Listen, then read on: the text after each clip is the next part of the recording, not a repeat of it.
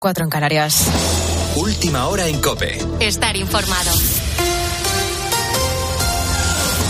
Ya son al menos 544 condenados por delitos sexuales los que se han beneficiado por la ley del solo sí es sí. Cerca de medio centenar han sido además escarcelados antes de tiempo. En las últimas horas se han producido 14 rebajas de condena por parte del Tribunal Superior de Justicia de la Comunidad Valenciana, dos de ellas con escarcelaciones y otras cuatro en Cataluña. Isabel Rodríguez, portavoz del Gobierno. Que aquí no estamos hablando de debates ideológicos, sino de dar la mejor respuesta, la respuesta más adecuada desde el punto de vista técnico jurídico. Creemos que esa respuesta está plasmada en la proposición de ley que está registrada en nombre del Grupo Parlamentario Socialista. Y yo creo que ese respeto a la Cámara es donde se debe producir el debate lo antes posible para una respuesta a un problema que despierta alarma social, que reabre heridas entre las víctimas. Además, Bruselas ha dado el visto bueno al desembolso de otros 6.000 millones de euros de los fondos de recuperación. Es el tercer tramo de estas ayudas y en este contexto el próximo lunes aterrizará en Madrid una misión de la Eurocámara con el objetivo de revisar cómo se están ejecutando. Paloma García Ovejero. Con este pago son ya 37.000 millones de euros los fondos otorgados a España y somos el primer país de la Unión Europea que alcanza el umbral del tercer desembolso. La Comisión considera que el Gobierno ha cumplido con los hitos marcados y que ha subsanado las deficiencias detectadas, sobre todo la cuestión de la auditoría y el control del dinero. En el comunicado oficial se incluye un entrecomillado de la propia Ursula von der Leyen en el que felicita a nuestro país y ahora todas las miradas están ya puestas en la reforma de las pensiones, que es el escollo para el cuarto pago. En principio, se solicitaría en primavera y Bruselas se pronunciaría en junio. En esta situación, el lunes llega a Madrid una misión de eurodiputados para analizar el despliegue del plan, pero va por delante esa frase de von der Leyen. Enhorabuena España, adelante con el buen trabajo, la Comisión Europea está de tu lado. Y además seguimos pendientes de Turquía, donde se siguen produciendo algunos rescates milagrosos casi dos semanas después del devastador terremoto que asoló el país y también Siria. Mientras el número de fallecidos ya supera los 40.000. Manuel Ángel Gómez. Han sido rescatados tres supervivientes en la ciudad turca de Antioquía después de 260 horas bajo los escombros. En esta ciudad casi no quedan edificaciones en pie como consecuencia de los terremotos del 6 de febrero. Mehmet, de 26 años, y Mustafa, de 30 han sido sacados de un edificio que se derrumbó en esa población. Además, en otro barrio de Antioquía, los equipos de rescate han extraído con vida a un chaval de 12 años.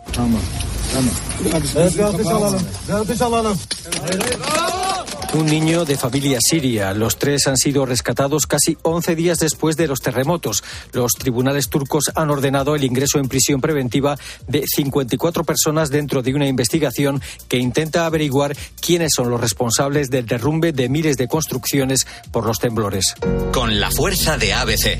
Cope, estar informado. Y sale a la luz nueva información en el caso del Barça Gate Guillermo Díaz. En esta ocasión, el mundo desvela que el ex vicepresidente del CTA, Enríquez Habría enviado otro burofax chantajeando al presidente del Fútbol Club Barcelona, Josep María Bartomeu, en 2019 por el desvío de 728 mil euros al exdirectivo del Barça, Josep Contreras, en pagos fantasma por el concepto de servicios educativos. Esto con el fin de poder continuar con los pagos que venía recibiendo por parte del club entre los años 2001 y 2018 y que en total ascendieron a la cifra de 6.9 millones de euros. En el marco de este escándalo, el presidente de la Liga, Javier Tebas, ha reconocido la prescripción de este caso para la justicia deportiva, toda vez que, al ser una conducta considerada muy grave, el término de prescripción es de tres años. Sin embargo, asegura que la Liga se personará en el proceso penal que pueda surgir a raíz de estos hechos. No nos vamos a esconder, si vamos a estar y llegaremos hasta el final. Si el Barcelona ha sido estafado, pues para que el señor Negreira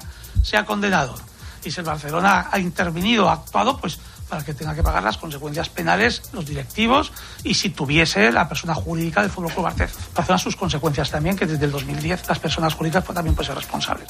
Y en la Liga Santander continúa la jornada 22 con la victoria del Girona 6 a 2 contra la Almería. Hoy el Real Madrid visitará a los Asuna a las 9 de la noche, buscando quedar a 5 puntos del Fútbol Club Barcelona. Sigues poniendo las calles con Carlos Moreno el pulpo. Cope, estar informado.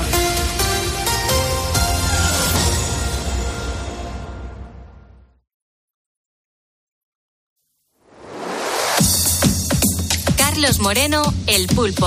Poniendo las calles. Cope, estar informado. Tenemos por delante casi una hora cargada de buen rollo. Eso es lo que hacemos de lunes a viernes de 4 a 6 de la mañana. Y eso es lo que vas a poder comprobar cada sábado en este mismo horario, en Poniendo las calles de Lux. Y en este momento están pasando cositas, ¿eh? Sí, vamos a comenzar en Zaragoza, donde un repartidor pues está siendo juzgado en estos momentos y lo digo suavemente, está siendo juzgado por ser amigo de lo ajeno. Vamos que Te han cogido con el carrito del helado. Que le pillaron con el carrito del helado y malamente. Tú tienes mucha costumbre cuando hablas con, con eh, algún eh, conductor de, de furgoneta que va con paquetería, Sí. lo de, pero ¿alguna vez has abierto un paquete? Claro. Pues es que no diste con este. Porque este lo mismo te hubiera Este llevado la sorpresa. diría, si lo llevo aquí abierto y lo voy a volver a cerrar porque no me interesa lo que lleva. Porque no me interesa. Que si me interesara, me lo guardo. Bueno, todo sucedió entre septiembre y noviembre del año 2020, es decir, podría haber hablado con nosotros perfectamente.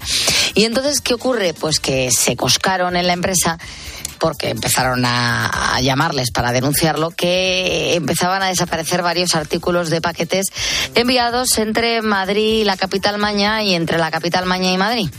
Se denunciaron, por ejemplo, el extravío de varios móviles, entre ellos algún que otro iPhone. También de joyas. En total, el desfalco eh, llegó a alcanzar cerca de 8.000 euros. ¡Qué barbaridad! ¡Qué barbaridad! Jolín, es que no es un montante pequeño, no es que se quedara con una cosita de nada, de 200 euros o algo así. Es que 8.000 euros empieza a ser una cantidad importante, pulpo. Claro. Bueno, como te puedes imaginar, la empresa de transportes hizo sus averiguaciones y todo les llevó, pues que era uno de sus empleados. Los paquetes siempre desaparecían en la ruta de, de este señor eh, y todo pues pintaba bastante mal. Cuando le denuncian, eh, la policía va a registrar su furgoneta y ahí encuentran dos paquetes escondidos, uno de ellos con un reloj de Emporio Armani que había sustraído de un envío que al lugar de destino, es decir, a la persona que lo hubiera adquirido o comprado, había llegado completamente vacío Madre mía. el, el paquete. Claro, o sea, pero, pero, yo no entiendo cómo hacen estas cosas porque ha- hay un, hay un No, control de, hombre, de- claro. de por dónde ha ido pasando esa Efectivamente. mercancía. De hecho, hay como una especie de código de barras Claro. que ellos cuando llegan con el paquete a destino tiene que pasarse. Y eh, cuando este hombre era el que hacía el reparto, había veces que no se pasaba. Claro. Entonces, entonces, quiero decir, mm, tardaron en dar con él nada, cero coma. Eh, y no te creas tú que el tío fue sutil en su modus operandi porque él abría los paquetes, chequeaba a ver qué es lo que llevaba.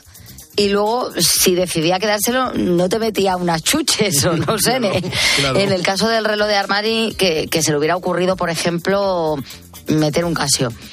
El de Shakira, ¿no? El de Shakira. ¿eh? A mí se me ocurría ese. Yo, así como para despistar, pulpo. No, no, no, no. Lo mandaba tal cual.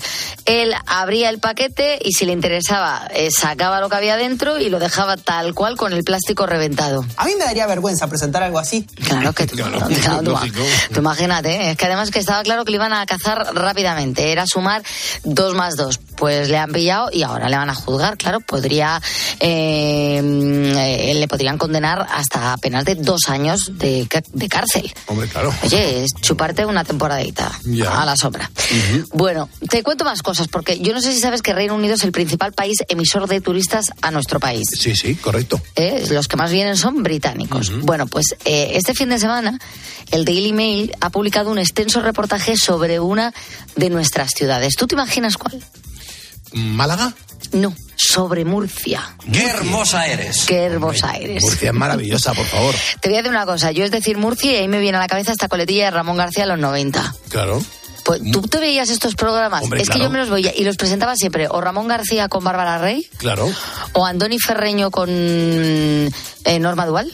Claro, claro, claro. Y la producción era de, de José Luis Moreno, Eso por lo es, general. claro. eso es. Y, y no Pues, dejaba de ser una gran campaña publicitaria para Murcia. perdona. O sea, que imagínate Esto lo hemos visto, ahora mismo estamos hablando de esto y ahora mismo tengo a todos los ponedores diciendo, hombre, claro que sí, me lo vi tres años seguidos. Claro, claro. Murcia, qué hermosa eres. Murcia, qué hermosa eres. Porque ahí en Murcia se dice mucho, mira qué hermoso, Mira qué hermoso. qué hermoso. Ah, es por eso, es Claro, por ello. claro, eh, en Murcia se dice perfectamente, mira la niña, qué hermosa es. Ah, sí, yo no lo María, yo creo que porque es que la ciudad de Murcia es muy bonita. Además de eso, claro. Vale, vale. Bueno, la historia es que yo, como ya te cuento, digo Murcia y a mí se me viene Ramón García en los 90.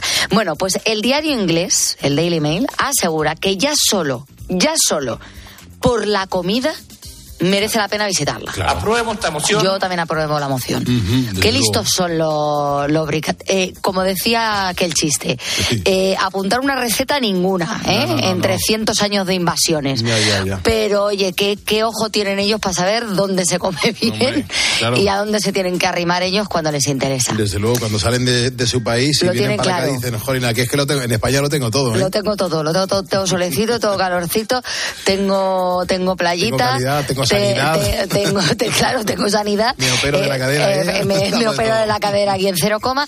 Y además, eh, como genial, y bebo el doble de barato.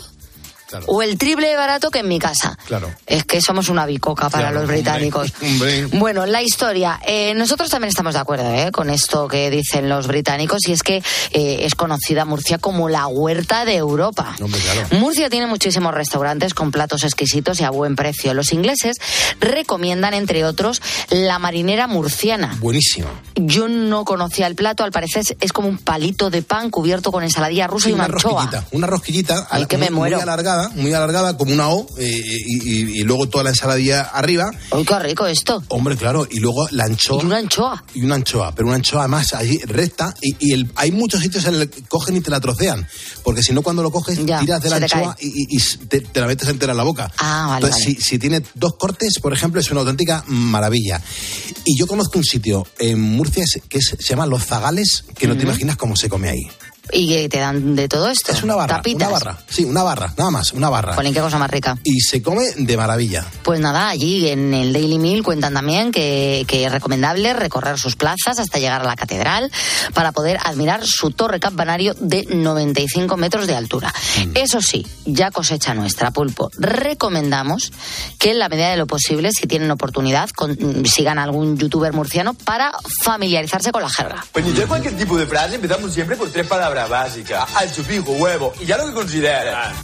Hacho, Hacho, correcto, Pijo bien. y huevo. Pijo, bien, también, correcto. O sea, ellos tienen la costumbre. ¿Te puedes creer que es que eh, yo te estoy haciendo todas estas preguntas porque no conozco Murcia? Conozco Lorca. Pero yo Murcia, lo que es la capital, no la conozco. Yo he estado en Murcia ¿Y muchísimas de veces. verdad que dicen eso? Pijo sí, sí, sí, y pijo, hacho. hombre, claro, claro, claro. Y pulpique. Y A mí- pulpique, a y que me meo. En vez de decirme pulpito, me dicen pulpique.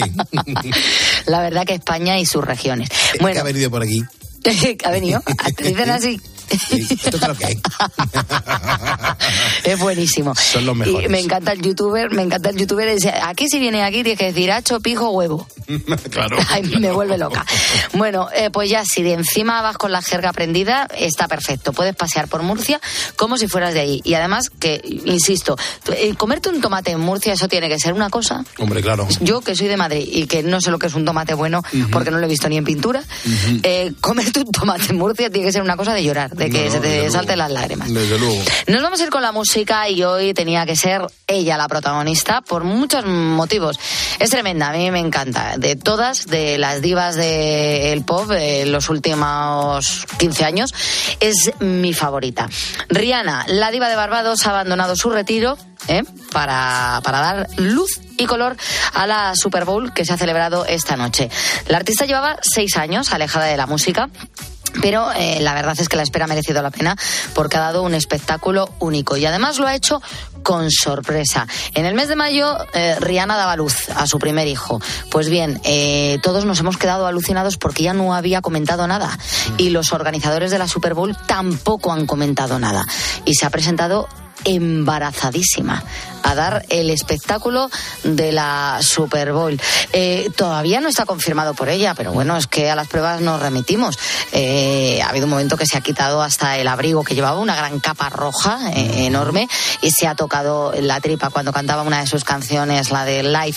Bueno, se convierte así en la primera artista que ofrece el show del intermedio de la Super Bowl en estado de buena esperanza. Sería el segundo hijo para la cantante.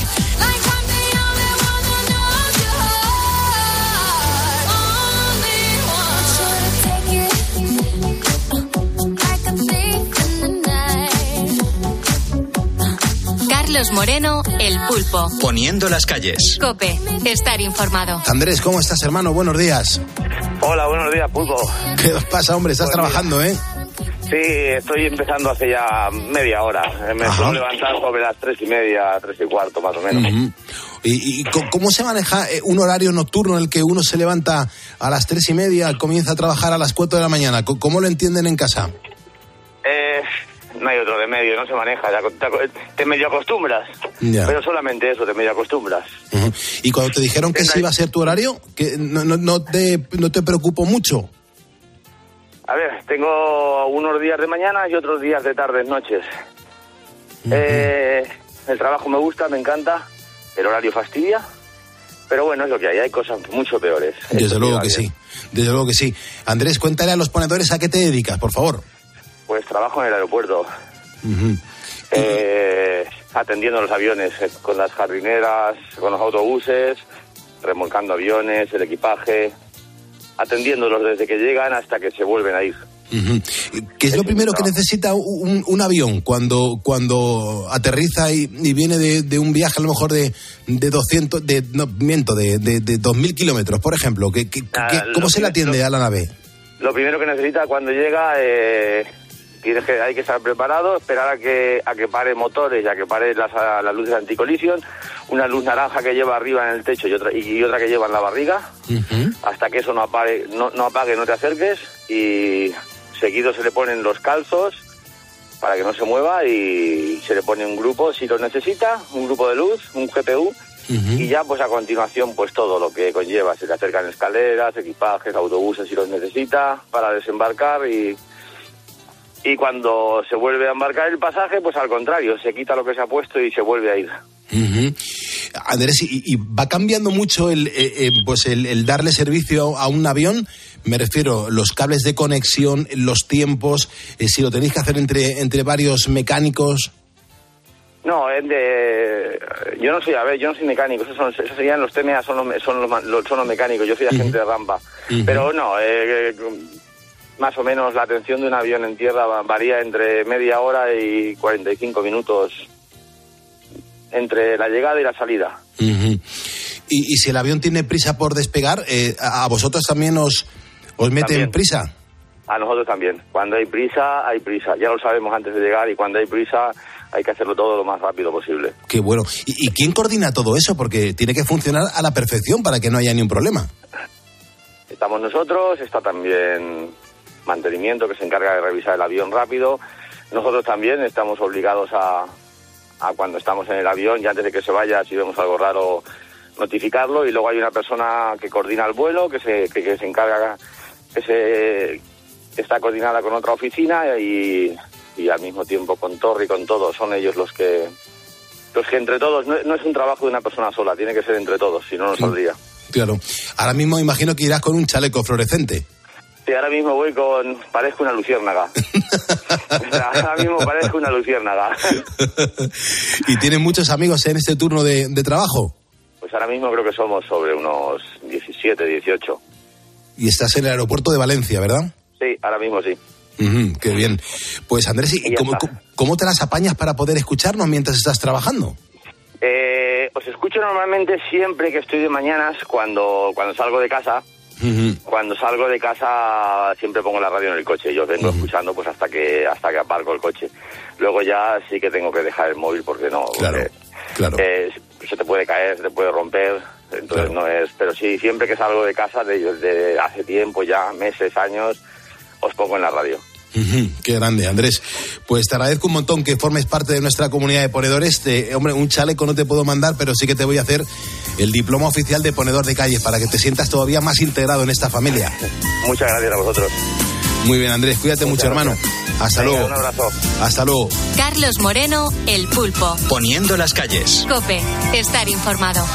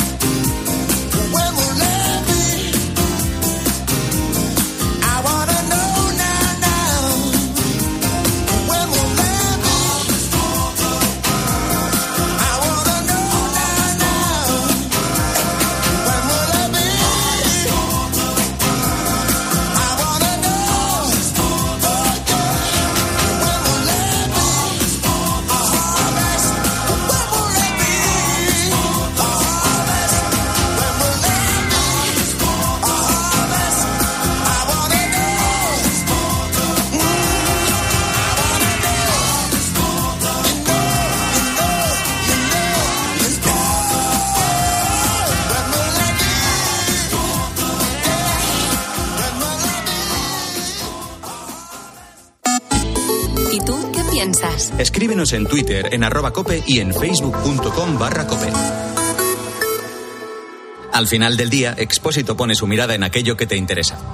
Las temibles maras se han fijado en España. La noticia preocupa y mucho a la policía, a la Guardia Civil. ¿Por qué decimos que las maras son más peligrosas que las bandas latinas que ya conocemos? Detectaron una pandilla que, que lo que estaban haciendo era formar lo que se conoce como una clica. Una clica es, digamos, el grupo más pequeño de, de- de la mara. Esto, sobre todo entre chicos menores de edad. En centros de- Acaba el día con la mejor información. Acaba el día con Ángel Expósito. Desde las 7 de la tarde, todo pasa en la linterna de cope. Escuchas Poniendo las calles. Con Carlos Moreno, el pulpo. Cope, estar informado. Ahora nos vamos al cine para verlo con otros ojos. ¿Le supondría un problema trabajar para un hombre negro? Usted y yo viajando por el sur, habrá problemas. Hay que tener mucho valor para cambiar el corazón de la gente. Jamás ganarás con violencia. Solo ganarás cuando mantengas tu dignidad. Y te querré durante el resto de mi vida. Postdata, dale un beso a los niños. Postdata sería como tocar un cencerro al final de una sinfonía de Shostakovich. Vale, es bueno. Es perfecto, Tony. ¡Wow! Pues ya está aquí, en mangas de camisa y con un cubo de pollo frito, Jerónimo José Martín, crítico de cine en COPE y en 13. Muy buenos días, Jero, y gracias por poner las calles con nosotros. Buenos días, Pulpo, y gracias a ti por ayudarnos todos los días a llevarnos bien con todo el mundo. Hombre, claro, lo- yo creo que nos lo merecemos. No entiendo muy bien por qué nos traes hoy Green Book, eh, esta gran película de Peter Farrelly. Pues mira, porque hoy es el 49 cumpleaños de uno de sus protagonistas, Mahershala Ali, que nació en Oakland, California, el 16 de febrero de 1974. Su nombre real es, atento, Maher Shalal Bath Gilmore, de apellido, cuya traducción literal del hebreo es muy pronto habrá saqueo y destrucción. Fíjate tú qué nombre, ¿no? Sí, sí, sí, sí. Felicidades pues a este actor afroestadounidense, como se dice ahora, que jugó al baloncesto antes de debutar como actor en el California Shakespeare Festival y que obtuvo un máster en actuación en la Universidad de Nueva York. Eh, desarrolló una amplia experiencia televisiva, sobre todo en la serie True Detective, eh, y Mahershala Ali fue adquiriendo a la vez protagonismo en películas como El curioso caso de Benjamin Button, Los sí, Juegos del sí, Hambre sí. sin Sajo, eh, Los Hombres Libres de Jones, Figuras Ocultas, Rosan Rosan, Spider-Man, Un Nuevo Universo, ahí doblaba un personaje de animación, Alita, Ángel de Combate, y en 2016 ganó por fin el, mm, el Oscar al Mejor Actor de Reparto con Moonlight, convirtiéndose así en el primer musulmán de la historia en, en- en lograr un Oscar. Eh, y su segundo Oscar, un Globo de Oro y un BAFTA, también en esa categoría de Mejor Actor de Reparto, lo obtuvo en 2018 con la película que comentamos hoy, Green Book, que es una especie de versión masculina y afroamericana de Paseando a Miss Daisy, ¿no? Eh, de hecho, con una hora, seis minutos y 38 segundos, su actuación, esa actuación de Marsejala Ali en la película, es la más larga que ha ganado un Oscar al mejor actor secundario. Porque Mm. habitualmente si uno actúa tanto, la productora le presenta como actor principal, claro. Claro, no, no, desde luego que sí. Fíjate, estoy yo aquí pensando mientras eh, en- pues estoy mensajeándome con Conchi Espinosa, con Francisco Sánchez, con José Luis Romero. Me estoy dando cuenta y pensando que Peter Farrelly no era el director de Algo pasa con Mary. Sí, sí, y de dos tontos muy tontos, y Ah, de vaya par de buenísima. idiotas, Buenísimas. y de otras astracanadas más bien toscas, Sí, ¿verdad? Sí, muy absurdas. Sí. Que revolucionaron en cierto modo la comedia estadounidense a finales del siglo pasado. Es verdad. Todo lo contrario de Green Book, que, es su primer trabajo en solitario como director, donde abandona totalmente ese tono disparatado y navega muy bien, lo cual no es fácil entre, entre géneros muy diversos. Es una road movie, pero a la vez hay momentos de comedia, de drama, de intriga, de aventura. Es una combinación que ganó a Green Book tres Oscars de cinco nominaciones y que Farrelly luego intentó repetir el año pasado en su original dramedia Yo me encargo de la cerveza, que está en, en Amazon Prime Video y que es deliciosa. Ujú. Jero, si no te importa, cuéntanos, o recuérdanos, mejor dicho, el argumento de Green Book.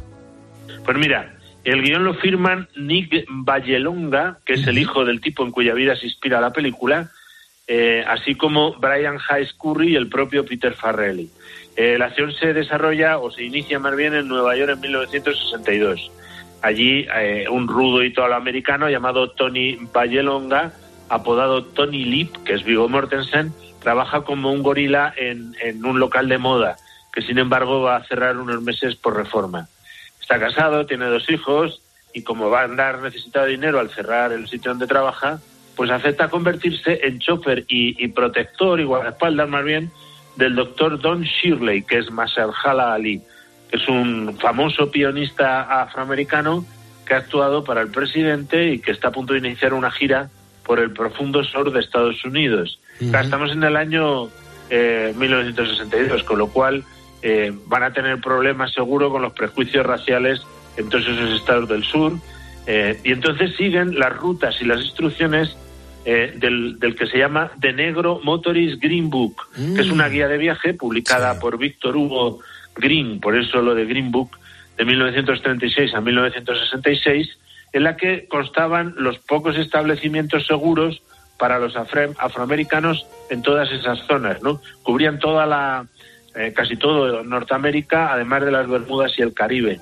Eh, porque claro, todavía había bastante segregación real, ¿no? Y entonces, si un negro emprendía ruta por carretera, podía poner en peligro su vida si se encontraba con una persona racista, ¿no? Y la guía garantizaba a su lector vacation without ag- aggravation, es decir, vacaciones sin agravantes, lo llamaban así, ¿no?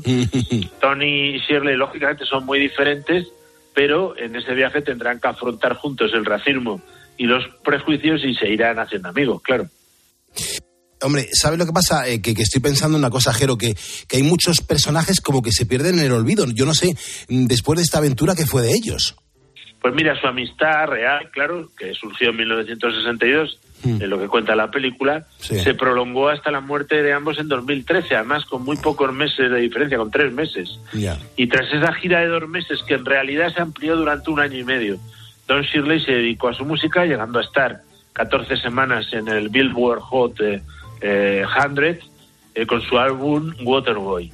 Y por su parte, Tony Lepp eh, volvió al Copacabana, eh, donde conoció a Francis Ford Coppola, que le dio un papelito en El Padrino. Y entonces, a partir de ahí, interpretó otros papeles de mafioso, claro, le iba al pelo, en películas, por ejemplo, como uno de los nuestros, Donny Brasco, o la serie Los Sopranos, donde encarnó a Carmine Lupertazzi. ¿Sabes lo que pasa? Que tengo a Green Book, eh, Jero, como una película de gran éxito desde su estreno en 2018. Yo no sé si estoy en lo cierto o no. Sí, lo es, lo es. Sí, lo Costó es. 23 millones de dólares y recaudó en todo el mundo casi 322. No eh, lo que supone un beneficio neto de 106 millones por lo menos, ¿no? Antes de su estreno ya ganó el premio del público en el Festival de Toronto y después los Oscar a la mejor película, guion original y actor de reparto, más Hala Ali, de un total de cinco nominaciones. Eh, los Globos de Oro a mejor película de comedia o musical, guion y actor de reparto, también Ali. Y el BAFTA, el mejor actor de reparto, el mismo, y muchos premios de la prensa, de todas las asociaciones, tanto estadounidenses como extranjeras. En general, Green Book recibió críticas positivas, sobre todo por las actuaciones de Mortensen y Ali, aunque también algunos reprocharon eh, su enfoque de la raza y de la homosexualidad de Shirley. Eh, fueron, yo creo que críticas eh, esporádicas. Lo- la mayoría es, es bastante positiva. En Rotten Tomatoes son positivas el 77% de las 363 reseñas seleccionadas que le dan a la película una nota media de 7,2 sobre 10. Yo le subiría un 8, que hoy estoy generoso. Bueno, y haces, y haces bien. Estoy eh, recibiendo un montón de mensajes en facebook.com barra poniendo las calles. Estoy recordando que, que en esta película, eh, Jero, mm, mm, Vigo Mortensen aparece como, como gordísimo en la película, ¿no? Sí, de hecho para preparar esta, que era su primera incursión en la comedia realmente, ¿no? Pues Viggo Mortensen se reunió con la familia del auténtico Nick Vallelonga eh, en una cena que duró seis horas. Eh, finalmente, claro, te puedes imaginar, ya empiezas así a preparar el personaje. Ganó el actor neoyorquino unos 20 kilos para su papel de Tony. Antes de rodar ya había ganado más de 11 kilos. Los nueve restantes los subió rodando las escenas eh, eh, de su propio personaje. Hay una, por ejemplo, que es un concurso de comer perritos calientes. Y como explicaba Peter Farrelly, eh, Vigo Mortensen se comió 15 perritos aquel día, o sea, una burrada. Brutal, brutal. De hecho, el actor decía, ganar peso fue la parte más fácil de mi papel. Mucho más fácil, sin duda, que perder el peso después. Nos ha fastidiado, claro. Hombre, claro, por en los créditos hay una dedicatoria para Larry de Crow, que era un cuervo que se paseaba por el lugar del rodaje y que fue cuidado por Vigo Mortensen después de ser atropellado por un automóvil. La medalla de la Virgen, eh, de la Virgen María que luce su personaje perteneció al verdadero Tony Lip, que era católico. En la escena de la habitación de, de hotel compartida aparece un graffiti en la pared a la derecha de la cabeza de Tony, que pone Casl de A, C-A-S-L de A. Lo ve y dices, ¿esto qué significa? Pues fue escrito por Igor Mortensen, que sabes que se crió en Argentina, de ahí su acento argentino cuando habla castellano, y cuyo equipo de fútbol favorito es el Club Atlético San Lorenzo de Almagro, que son las siglas que ponen ahí. Fíjate tú qué cosas. Hombre, llama muchísimo la atención. En cuanto al rodaje, eh, ¿tienes cosas que contarnos? Pues mira, rodaron íntegramente en Luisiana, salvo un día en Nueva York. El compositor Chris Bowers enseñó a Lee eh, habilidades básicas de piano y fue su suplente en los primeros planos de, de manos tocando el piano. Además, el hijo de Tony y Dolores Vallelonga, Frank Jr., aparece como su propio tío Rudy Vallelonga, que dice, solo digo que somos una familia artística. Mientras que su hijo menor Nick, que fue coproductor y co-guionista de la película, aparece como Ougie, el mafioso que le ofrece a Tony un trabajo haciendo cosas mientras se renueva el Copacabana. El verdadero Rodolfo Vallelonga aparece como su propio padre, el abuelo Nicola Vallelonga, mientras que el verdadero Luis Venere aparece como su propio padre, el abuelo Anthony Venere. O sea, un follón de familias italoamericanas, todas ahí metidas en la película. Otro coproductor y co-guionista, Brian Curry, interpreta al policía estatal de Maryland que ayuda en la tormenta de nieve. Plano magnífico de la película, por cierto. Y el actor Daniel Green, que aparece con frecuencia en películas dirigidas por los hermanos Farrelly, interpreta a Macon Cop. Eh, los autos que se manejan eh, en la película son Cadillac Sedan de Bills de 1962. Esto para los frikis de los coches. Y la producción utili- utilizó en concreto tres, dos para conducción y uno para filmación estática. Es impresionante. Eh, yo no sé si la banda sonora de, de Green Book nos puede apo- aportar algo. Cuéntame. Pues mira, la partitura original, como hemos dicho, es de este californiano, Chris Bowers, eh, que fue músico desde los cuatro años, que ha estado componiendo música para películas durante mucho tiempo, aunque realmente Green Book fue su primera gran producción de estudio. Al igual que Shirley, que el personaje de la película, Bowers toca exclusivamente en pianos Stingway, eh, todos hechos a mano, porque proyectan el sonido como ningún otro instrumento, según él.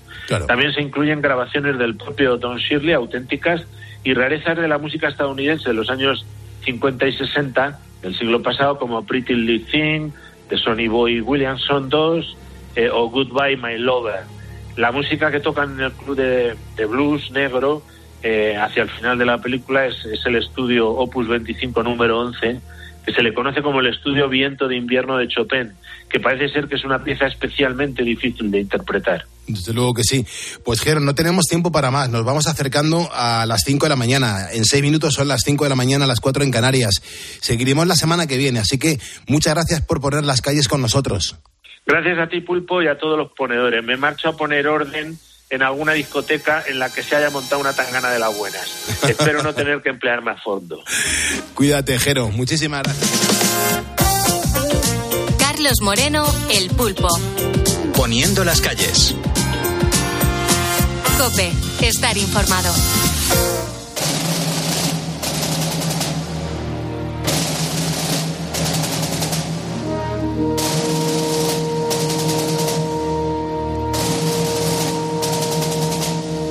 Verdad que la devastación que ha sufrido, eh, bueno, pues se ha sufrido en Turquía y en Siria, pues ha sido una de las mayores tragedias humanas que se recuerdan en nuestros días. Son miles de muertos, miles de heridos y desaparecidos los que se han producido desde que el pasado 6 de febrero varios terremotos sacudieran los edificios hasta derrumbarse. Las imágenes que nos llegan son desoladoras porque se ve la fragilidad de las personas cuando la naturaleza muestra su fuerza.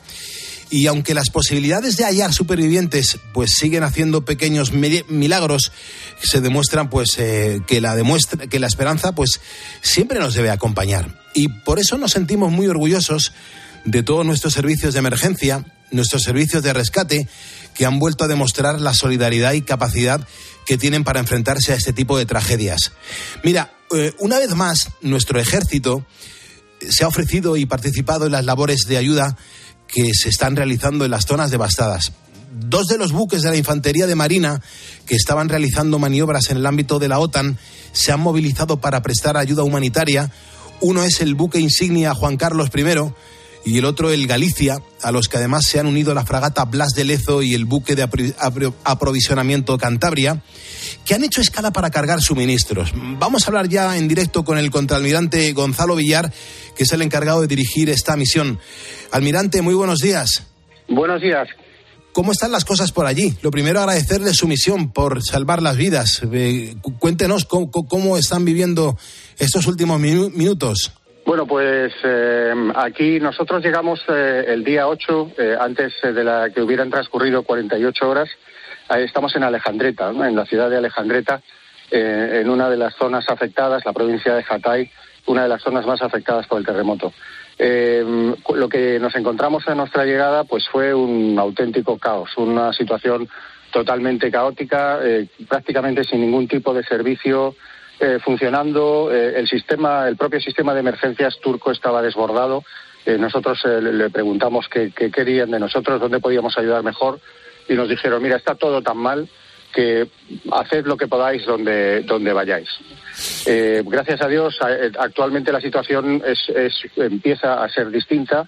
Eh, han transcurrido siete días y, en fin, ya los servicios empiezan a, funcionar, hay distribución de alimentos, es, otro panorama, desde luego.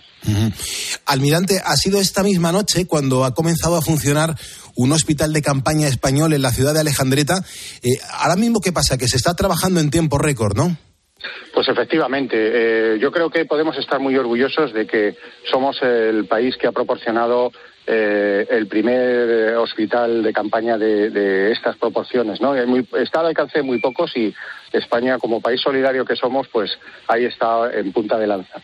Y en la misma línea nosotros, eh, pues hemos sido el primer contingente internacional en llegar y el más numeroso y seguimos siéndolo. almirante, ¿cómo se pone en marcha este tipo de misión que no estaba preparada, porque claro, esto ocurre cuando nadie se lo espera. Sin embargo, nuestro ejército, ahí están ustedes echando un cable y, con unos medios yo creo que bastante potentes. Bueno, nosotros estábamos en la mar, eh, habíamos salido el día 16 de enero de Rota, eh, llevando a cabo actividades de, de nuestra misión, es la contribución a la disuasión y defensa de la OTAN y al fortalecimiento de la seguridad marítima en todo el Mediterráneo, ¿no? Eh, pues, eh, pues eh, lo que hicimos desde que recibimos la orden el mismo día del terremoto de, desplazarnos aquí a la máxima velocidad, lo primero intentar establecer contactos con las autoridades turcas, como le decía, para, para ver dónde mm, podríamos ser más eficaces en nuestra ayuda, ¿no? Y paralelamente, pues un trabajo interno nuestro de ver dónde podíamos ser más fuertes, qué capacidades podíamos ofrecer, y, cuáles de esas capacidades podrían ser más útiles. Eh, eso, eso es básicamente lo que, lo que hicimos. Y luego, pues, gracias a Dios, eh, yo tengo aquí un 1.500 eh, personas que con una vocación de servicio por encima de cualquier otra consideración y con una capacidad de actuar rápido y de manera organizada pues gracias a, su preparación, ¿no? Nosotros no nos preparamos, no somos especialistas en emergencias, pero nuestro trabajo mm, podemos vernos eh, siempre trabajando en estas condiciones y por eso forma parte de nuestra formación. ¿A qué huele la zona? Uf, no sabría decirle. Mire, huele, eh, en los primeros días era, era auténtica, eh, olía a, dolor, a, tristeza, a desgracia, y, pero también eh, a, solidaridad. ¿eh? Fíjese que la cantidad de miles de personas que se han quedado sin alojamiento y desde el primer momento estaban todos eh, alojados por los que todavía mantenían sus casas en pie o en los coches les prestaban y, gracias a Dios al poco tiempo ya en campamentos un poco mejor habilitados. También huele a agradecimiento, ¿no? No se puede imaginar usted las pruebas de, agradecimiento que han recibido nuestros infantes, que hemos recibido nosotros, eh, por, por los eh, pobres desgraciados que están allí en las ruinas viendo si va a salir su ser vivo, eh, vivo o muerto, pues a la vez te están dando comida, te están dando té, te están dándote abrazos. Es, es una cosa tremenda. Hay muchos supervivientes que se han quedado junto a los escombros esperando a ver si, si sacan a su, a su familiar de debajo de, de las piedras. Esa sensación, ¿cómo, cómo se puede manejar? ¿no? ¿Cómo, cómo ustedes, nuestro, nuestro ejército, eh, pueden sobrellevarlo y, y, seguir funcionando? Tiene que haber muchísimo dolor de, que lo estás viendo allí directamente a esa persona que está esperando a ver si, si pueden sacar a su mujer, a su hijo o a su padre que, que sabe que está ahí abajo. Efectivamente, eso quizá ha sido una de las partes más difíciles para nuestros soldados de infantería marina. Dese cuenta además que son gente joven, ¿no? Y, bueno, pues menos acostumbradas quizá a, esas situaciones, ¿no? Y eh, convivir con ese dolor y convivir con, con esa tristeza y con esa angustia durante pues los turnos de 12 horas que han hecho eh, ha sido duro. Ahora, ellos están hechos de una pasta especial, créanme, porque al volver del turno he hablado con ellos, con bastantes de ellos, a ver cómo estaban y efectivamente estaban tristes, pero rápidamente diciendo, bueno, yo estoy deseando volver. Todos, sin excepción, todos están deseando ayudar en lo que sea. Almirante, ahora mismo eh, hay muchísima gente en España que le está escuchando. Estamos haciendo una conexión en directo. Son las 5.27 de la mañana, eh, al menos en, la península ibérica y en, las Baleares. ¿Allí qué hora es ahora mismo? Aquí son las eh, 7 y 27. Aquí tenemos dos horas más. Y, almirante, ¿cómo fue el momento en el que salváis esas, esas dos primeras vidas? ¿Cómo, se celebra? ¿Cómo os dais cuenta de que ahí hay, ahí hay trabajo y ahí se pueden sacar dos personas con vida? Pues mire, los servicios de rescate, nosotros no somos rescatadores, no tenemos la formación. Hay, eh, entre los escombros, lidera un equipo de rescate que le puedo decir otro, otro motivo de orgullo para, los españoles. Eh, en la ciudad de Alejandreta eh, solo hay dos eh, equipos trabajando, solo había dos equipos trabajando certificados por Naciones Unidas y por lo tanto podían asumir la responsabilidad de coordinación en, un área grande. Una era, obviamente, una organización turca de bomberos y los otros eran los bomberos de la Comunidad de Madrid. Bueno, pues nosotros, nuestra gente, se pone a disposición de esos rescatadores y mm, periódicamente se interrumpen los trabajos eh, y se hace un silencio que es escalofriante. Imagínese cientos de personas llorando en los escombros, otros cientos de personas trabajando, maquinaria, camiones, grúas. El silencio es estremecedor para escuchar si, si hay algún superviviente. Y en ese momento, eh, si se oye algo, entran nuestros infantes de marina a echar una mano a, agilizar los trabajos ahí en, ese sitio hasta que aparece un cuerpo o un superviviente. Almirante, ¿cuánto tiempo tienen previsto estar en la zona? Bueno, ya hemos eh, empezado los preparativos para replegarnos. Eh, nuestro impacto, pues, pues, por nuestras características, nuestro impacto es, mayor, fue mayor los primeros días. Ahora ya que el servicio de emergencias turco eh, tiene los servicios esenciales de la población razonablemente cubiertos, que han finalizado sobre todo las tareas de rescate que es donde nosotros hemos aportado eh, más valor que la ayuda humanitaria. Nosotros también hemos estado luchando para que la ayuda humanitaria llegara lo más rápido posible a la población. Hemos estado en el aeropuerto de Adana, el más cercano, eh, descargando aviones y cargando camiones. Hemos estado en el puerto de Limac, aquí al lado, descargando barcos. Hemos estado montando campamentos. En fin, allí donde veíamos que la situación del flujo de la ayuda estaba interrumpido, ahí eh, mandábamos gente nosotros para agilizarlo, ¿no? Bueno, y una vez que ya ese flujo empieza a adquirir el, la velocidad adecuada y tal, pues, eh, en fin, nosotros ya eh, lo único que haríamos quedándonos aquí sería competir con los propios servicios de, emergencia turcos y, no hemos venido a eso, desde luego. Claro. Eh, almirante, eh, ¿qué papel ha jugado la palabra esperanza en todo esto? Bueno, la esperanza es lo que ha mantenido, sin duda, los trabajos de rescate tantísimo tiempo, ¿no? como decía usted, ¿no? Aquí ha habido miles de muertos, ha habido miles de edificios destruidos y ha habido eh, se ha mantenido el trabajo mucho más allá de lo que es habitual no hasta nosotros no fuimos los últimos en retirarnos no eh, se dio la orden de retirada el sábado eh, y nosotros aguantamos hasta el domingo por la noche con, con, los bomberos turcos porque ellos querían seguir y nosotros también queríamos estar con ellos hasta el último momento, ¿no?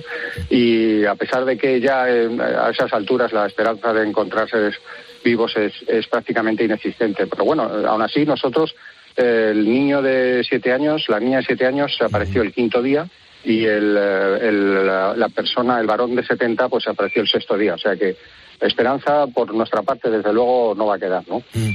Y encima la climatología que está jugando un papel en lo negativo bastante importante. ¿Cuál es la ayuda más, más urgente que, que podemos lanzar desde España? ¿Cómo podemos colaborar los ciudadanos de a pie?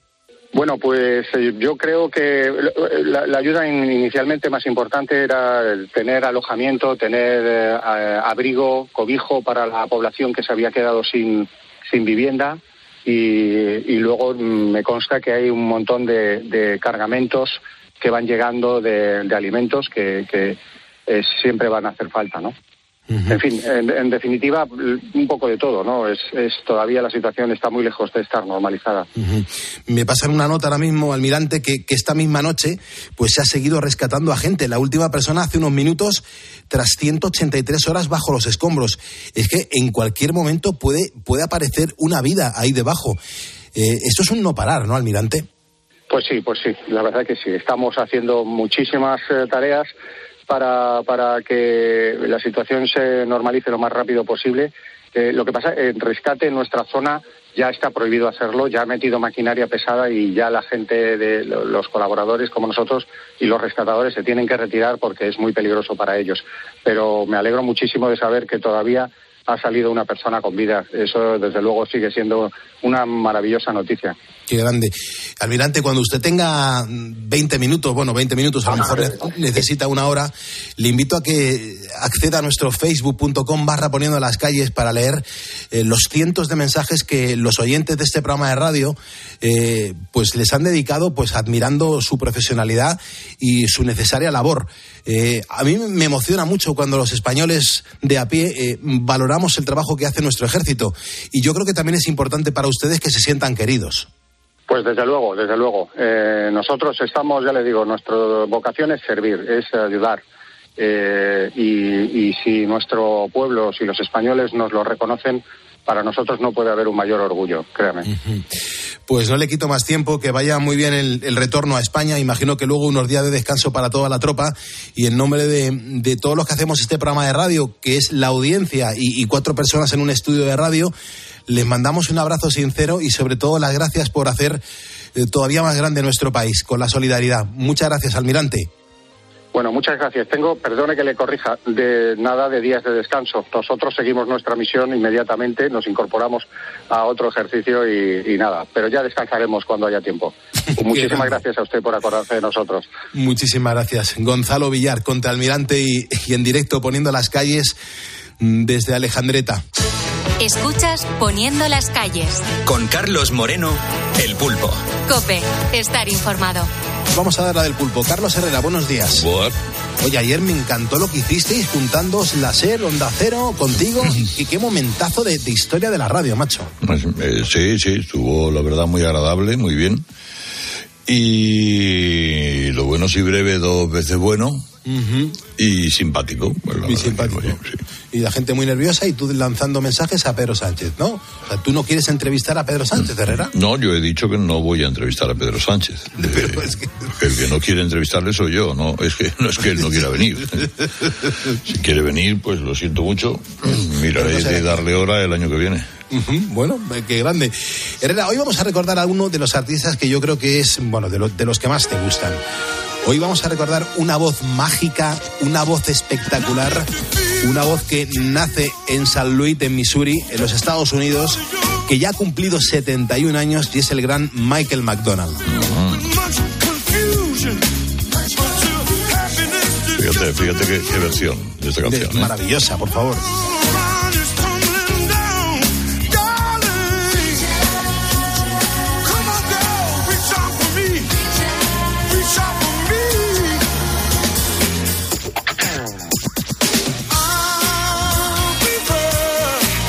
Esto era de los Four Tops. Correcto. El éxito de los Four Tops que en el 64, 65, 66 por ahí conmocionó al mundo. ¿eh? A mí hay dos discos de este hombre que, que me encantan y es un giro que le hace y un guiño y, y sobre todo un reconocimiento a la labor que tuvo la Motown, esa compañía discográfica que en principio Exactamente. solamente se fijaba en las voces de los negros, de los negros y de las negras. Y oye, Bueno, y, y un grupo, eh, Rare Earth. los Earth, Earth, Earth, correcto, es verdad que, que eran blancos y ahí les, les grabaron, pero más que nada porque sonaban a negros espectacularmente bien. Sí, y además el Get Ready es una de las piezas eh, de mi vida. ¿eh? Dura muchísimo esa canción. Sí, porque hay un solo de batería que dura y un solo, que, pues, no sé, dura 10 minutos. Qué barbaridad. Imagínate cómo acabó con las muñecas.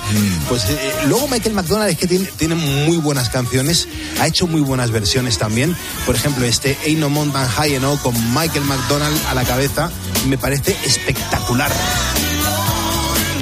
en el disco número uno dedicado a la Motown, con este Michael McDonald brillando con este tono de voz que es impresionante.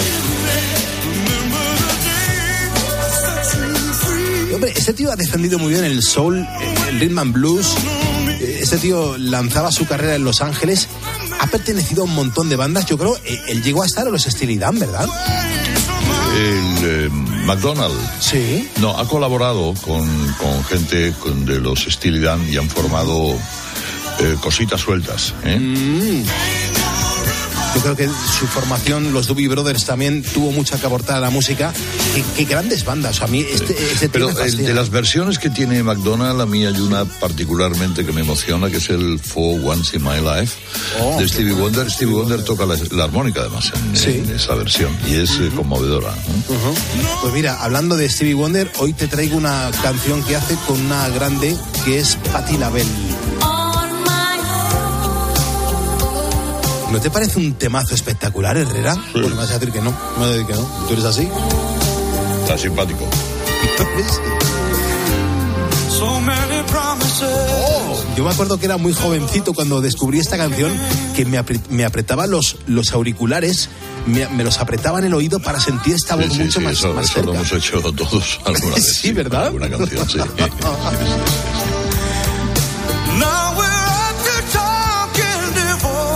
Nos está escuchando Jorge en Valencia. Ahora mismo dice que estamos poniendo muy buena música. Ah, bueno, dile al Gorge que mañana es San Pantineta, que es la versión mataronesa de San Valentín, y que además eh, vamos mañana a escuchar en historia de una canción precisamente una glosa a Mataró, la reina del maresme, donde yo me he criado. Mm, qué bueno. Y que va a ser muy sentida por el día de San Patineta. Y que nada, vamos a ir a verle a Jorge y a Carla. Y... A ver si es verdad. Y Vamos a estar allí una buena mascleta. claro que sí. Pero cuéntale lo de las comodas, ¿vale? ¿El Rice White House? Sí. Vale, sí. A ver si te lo, ¿vale? Si te lo compran. Muy bien. Hasta luego. Poniendo las calles de Lux deja paso a la información, pero el próximo sábado volvemos. Recuerda que nos puedes escuchar de lunes a viernes de 4 a 6 de la mañana para poner en marcha todo un país, nuestra España. Y los sábados, recuerda, como el perfume, te lo damos todo concentrado. Sé feliz.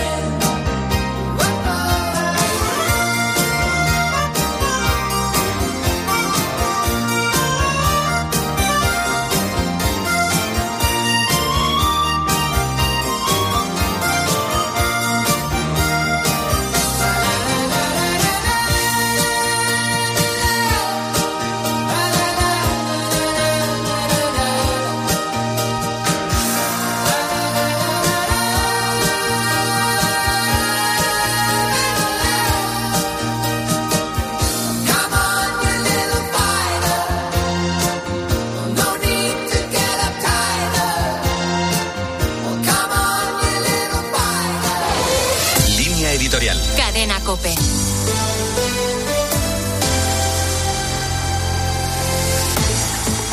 Esta semana hemos podido constatar en COPE y en 13 que el problema de la salud mental en España es serio.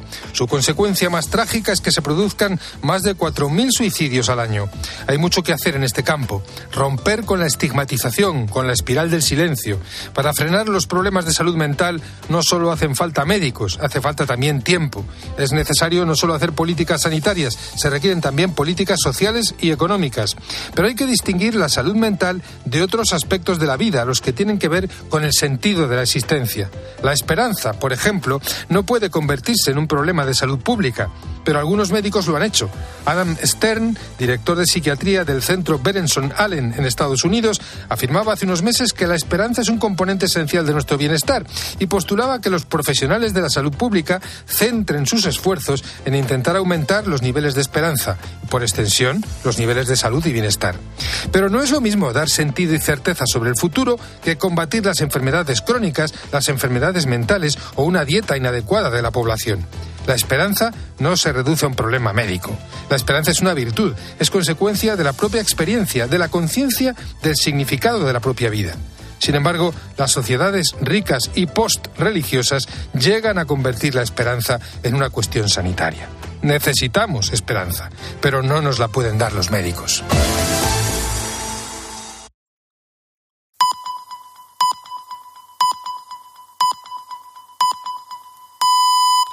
Son las seis, las cinco en Canarias.